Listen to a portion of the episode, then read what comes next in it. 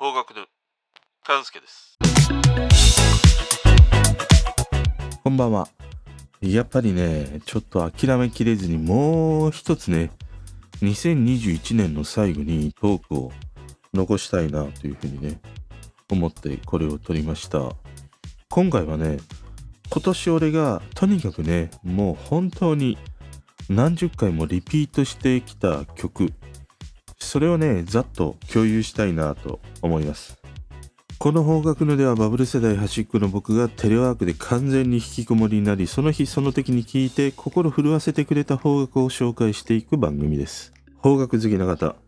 ポチッと番組フォローよろしくお願いします。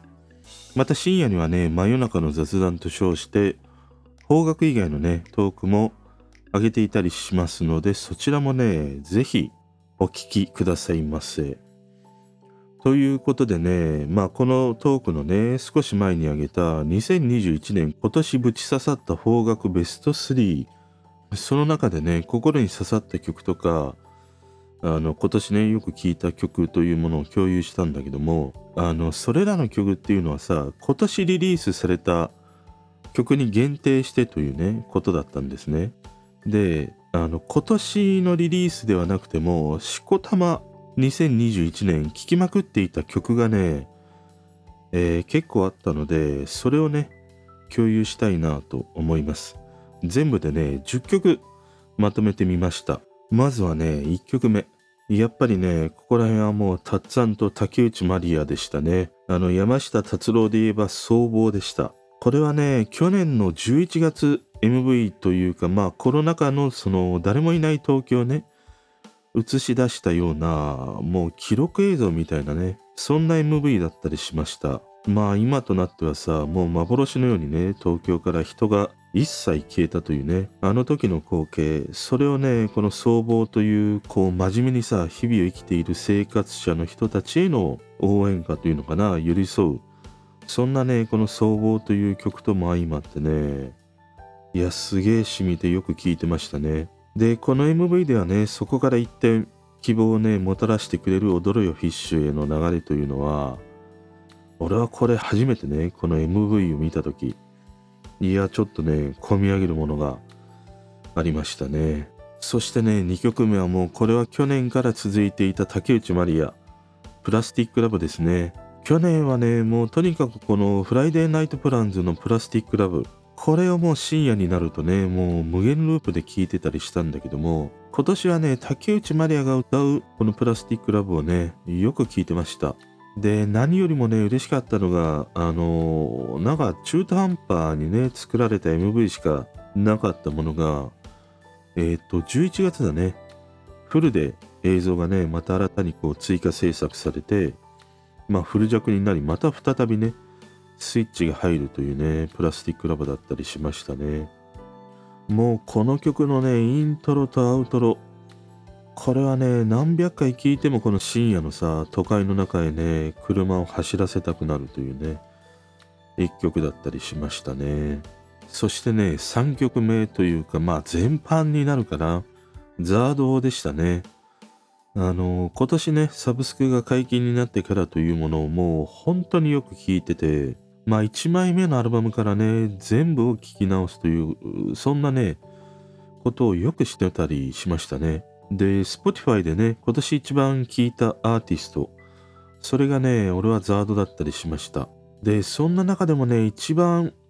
あの、この Spotify のね、1年間を振り返った時のよく聴いていた曲、それのね、一番というのはね、Oh My Love でしたね。いや、ほんとこの優しくね、心の中に留まってくれる曲というものにね、癒されました。いや、ザードはやっぱりなんか、いいね。サブスクを解禁してくれたことに本当感謝だったりしましたね。そしてね、4曲目はキリンジ、 killer tune kills me featuring YonYon というね。この曲は2019年の曲なんだけども、これはね、もう深夜が浮かび上がってくるような、そんな曲でした。これはね、今年多分真夜中に一番リピートでね、聴いていた曲だったりしましたね。まあ、そしてこの MV のね、唐田エリカがもう可愛いというね。あの、バックナンバーのさ、ハッピーエンドでもね、唐田エリカが出てたりしたんだけど、彼女の出演しているこの MV のね、ものというのは、いや、とんでもないね、破壊力を持ってるというのはね、侮れないなと思いますね。まあ、最近だとその双璧をなすのが俺の中ではあの Vaundy のね、踊り子の MV に出ていた小松菜奈だったりね、しました。そしてね、5曲目、ジュースジュース、ぽつりとでしたね。これも2019年の曲ですね。中島拓衣の楽曲。まあこれはね、一時も狂ったように聴いてました。あの、トークでもね、この曲の話をしたんだけども、この様々にこう変化していくメロディーというものがさ、女の子のね、不安定な心の揺らぎを表現しているようでね、いいですね。で、この MV ではね、俺が初めて知ったあのジュースジュースのね、メンバーが全員揃っているというね、そういう MV ということもあってね、よくね、聴いてましたね。ただまあ、この曲も聴いてるとね、ちょっとこう苦しくなるというね、そんなね、感情が押し寄せてくる曲だったりしました。これもね、よく聴いてましたね。あと、ビタンさんとかね、合わせて聴いたりしてましたね。そしてね、6曲目、マチコですね。もううちのマチコですから。今年はね、このマチコのボーカルの小林智さんからね、あの、リツイートとかもしていただいたりもして、いや、すげえ嬉しかったりしましたね。あのー、まあ、マチコのさ、花束とかね、ジャムとかの曲の話もね、トークでしたりもしたんだけども、マチコはね、とにかく午後、仕事をしながらね、マチコのね、楽曲というものはよくね、聴いてましたね。まあ、とにかくさ、彼らはね、今年、こう、休むことなくね、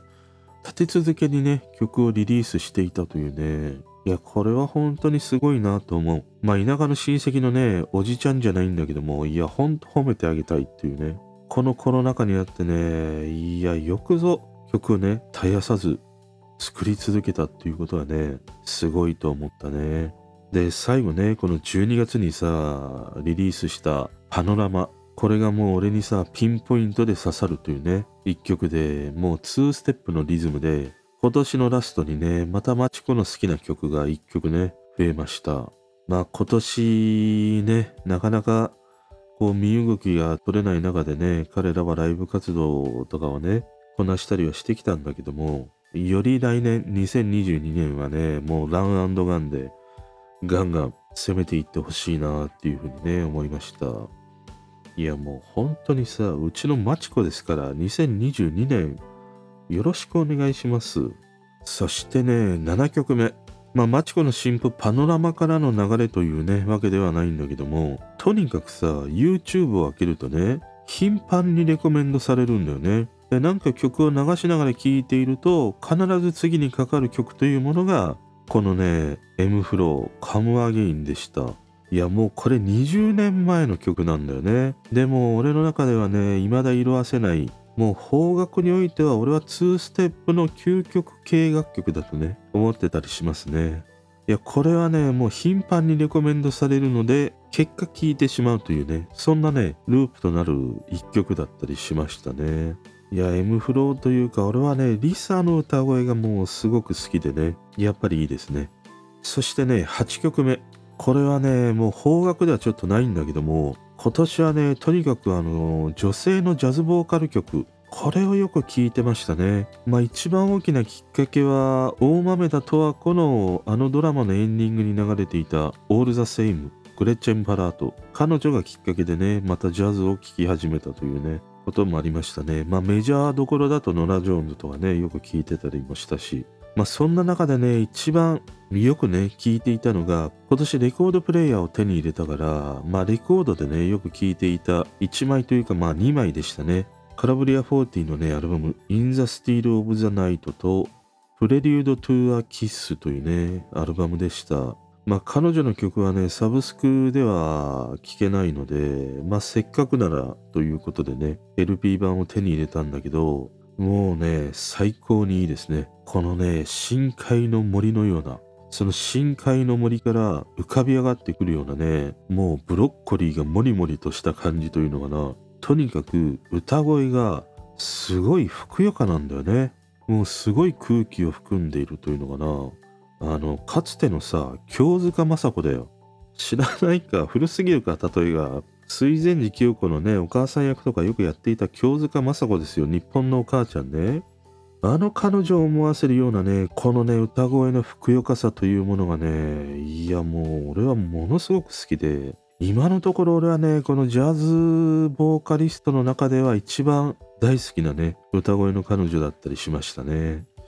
そしてね、9曲目と10曲目はね、方角のオプチャの方で教えていただいてね、よく聴いていた曲でした。9曲目がね、春子ナイトハイクでした。これもトークで話しましたね。この曲は2005年のリリースの曲なんだけども、2021年、ぶち刺さった方角ベスト3の中でもね、あの、話をさせていただいた兵庫県でね、鹿肉料理専門店のね、店をやられているムジカリゾートのね、高谷さんからね、教えていただいた曲なんだけども、この曲はね、なんか真夜中に聴いていると、無償に出かけたくなるんだよね。そのなんかプラスティックラブのような深夜の高速を走りたいとかね、なんかおしゃれスポットで夜景を見に行くとか、そういう感じではなくてね、ちょっとこう近所のさ、コンビニに行きたくなるっていうようなさ、そんな曲なんだよね。妙にね、この少しね、深夜になると不安定になる心みたいなものを、こうバランスを整えてくれるというのかな。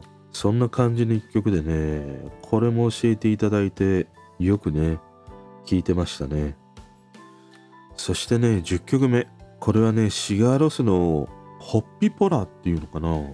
これもね、あの2021ぶち刺さった邦楽ベスト3の中で、あの手島葵のただいまをね、自分の葬儀で流してほしいというふうにね、共有してくれたキャータさんからね、教えていただいた曲でした。この曲はね、あの MV がさ、じいちゃんたちがね、なんか自分のこう土地なのかをね、守り戦うような MV になってるんだけど、そのじいちゃんたちがね、妙に可愛いんだよね。でも可愛いだけではなくて、そこにはその戦い抜きね、生きるみたいなさ、力強い生命力を感じたりもするんだよ。その、なんていうの？妙に力が湧いてくるというのかな。そんな MV でありね、曲だったりしましたね。俺はね、よく寝る前にこの MV を見てね、寝ついたりしたというね、時がね、ありました。ということでね、2021年、よくね、リピートしていた曲、10曲ね、紹介してみました。まあ、こうして振り返ると、やっぱり夜中にね、よく曲を聴いているということもあってね、割とこう、落ち着いた、そういうね、曲が多いなっていう傾向にありますね。まあ、なかなかパリピで跳ねるというね、まあ今のこのコロナ禍ではないから、